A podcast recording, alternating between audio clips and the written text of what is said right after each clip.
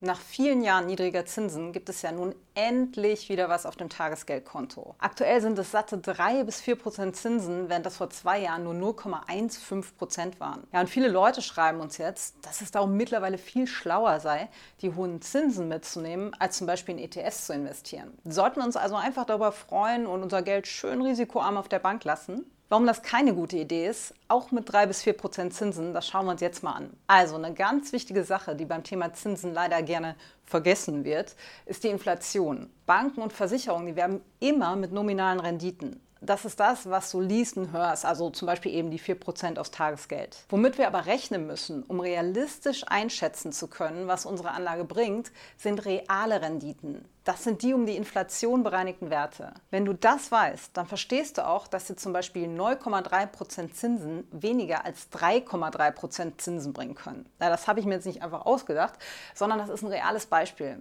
Im Jahr 1973, da lagen die nominalen Zinsen, also die vor der Inflation, für zehnjährige deutsche Bundesanleihen bei 9,3%. In 2009 hingegen, da betrugen die Zinsen nur 3,3% vor Inflation. Die besagte Inflation lag allerdings 1973 bei über 7 7 Prozent. Das bedeutet, die Kaufkraft sank von 72 auf 73 sehr stark. Inflationsbereinigt lagen somit die Zinsen 1973 nur bei 1,5 Prozent. 2009 war die Inflation aber deutlich niedriger. Die realen inflationsbereinigten Zinsen betrugen der 2,4 Prozent, also deutlich mehr als im Jahr 1973. Und das ist ein total moderates Beispiel für eine langfristige Bindung in Staatsanleihen über zehn Jahre. Jetzt schauen wir mal, wie es denn in der jüngsten Zeit aussieht, und zwar für täglich verfügbares Geld auf der Bank. Ja, hier siehst du die Realzinssätze auf Bankeinlagen gemäß der Deutschen Bundesbank, also die die echten Zinsen, wo die Inflation eben bereits abgezogen wurde. Ja, die Zahlen sprechen wohl für sich. Die Zinsen, die wir auf der Bank bekommen, die können nur bestenfalls die Inflation auffangen. Aber noch nicht mal das in letzter Zeit, obwohl es ja wieder viel mehr Zinsen gab als zuvor. Ja, du siehst also, Zinsangaben ohne Inflation sind schlicht irreführend und helfen uns nicht. Ganz im Gegenteil, die sind super gefährlich, denn ganz viele Menschen fallen aktuell auf die hohen nominalen Zinsen rein und lassen ihr Geld so auf dem Tagesgeldkonto auch noch guten Gewissens liegen, weil sie nicht mitbekommen, was für einen schlechten Deal sie da eigentlich eingehen. Und das ist auch nichts Neues, während es, wie erwähnt, immer wieder Phasen gibt, wo nominale Zinsen hoch sind, sind hohe reale Zinsen für sichere Anlagen die absolute Ausnahmeerscheinung und nur ganz kurz kurzfristig möglich. Im Schnitt pendeln die realen Zinsen einfach um die Null herum. Und somit gibt es auch grundsätzlich keine Möglichkeit, viel mehr als einen Inflationsausgleich für risikoarme Anlagen auf Spar- und Tagesgeldkonten zu bekommen. Aber warum ist das eigentlich so, dass nach Berücksichtigung der Inflation bei sicheren Geldanlagen nichts zu holen ist und das vermutlich auch in Zukunft nie längerfristig der Fall sein wird? Ganz einfach, weil Zinsen eine Belohnung für das Tragen eines Risikos sind. Wenn nun eine Anlage als sicher gilt, weil zum Beispiel das Geld auf dem Bankkonto rumliegt und immer super kurzfristig verfügbar ist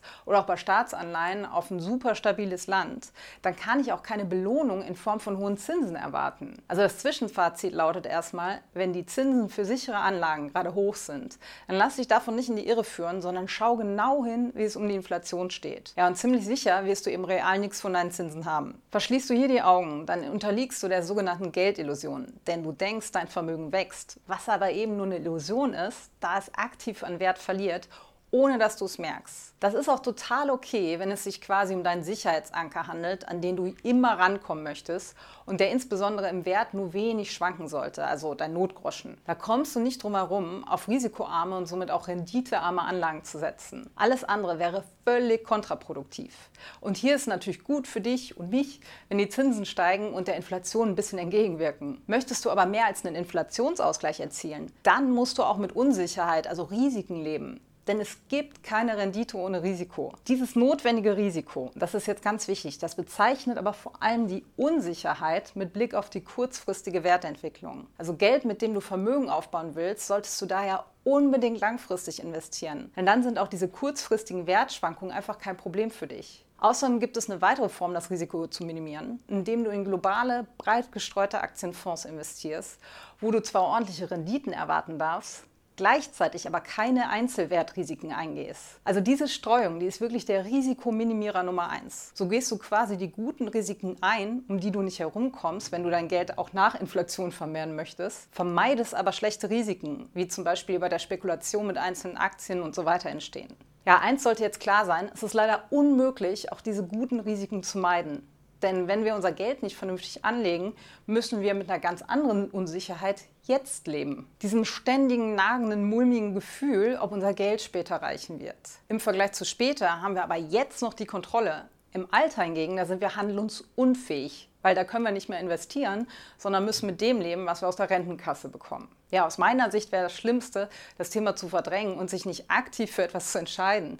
Denn es gibt kaum etwas Mieseres als das Gefühl von Reue. Also als das Wissen, dass wir etwas hätten anders machen sollen, aber es nun nicht mehr ändern können und irgendwie damit leben müssen. Es geht also darum, sich jetzt in eine gute Position zu bringen. Und am meisten hilft es da, ein Grundlagenverständnis aufzubauen, also selbst einmal die paar Aspekte zu verstehen, die wichtig sind. Das ist nicht viel, aber sehr entscheidend, um dich sofort sicherer zu fühlen. Ja, ich weiß, das klingt jetzt erstmal anstrengend, aber wenn wir die Grundlagen nicht drauf haben, dann werden wir uns einfach nie mit unseren Finanzen wohlfühlen, egal wie viel Geld wir haben. Da für viele die Fülle an Informationen, die es im Netz gibt, ziemlich erschlagend ist und gegensätzliche Aussagen wirklich jeden verwirren, haben wir 2016 unser Online-Programm ins Leben gerufen. Also wir leisten quasi Hilfe zur Selbsthilfe, um schnellstmöglich in die Umsetzung zu kommen. Wir haben mit Tausenden von unseren Altersvorsorgekursteilnehmern zusammengearbeitet, sodass wir so gut wie alle Fehler kennen, wo Leute hängen bleiben oder wo sie in der Regel falsch abbiegen. Wir können dich daher mühelos durch den ganzen Prozess leiten. Du bekommst eine klare Struktur vorgegeben, wodurch du nie verwirrt sein wirst. Du kannst uns jederzeit Fragen stellen und schauen,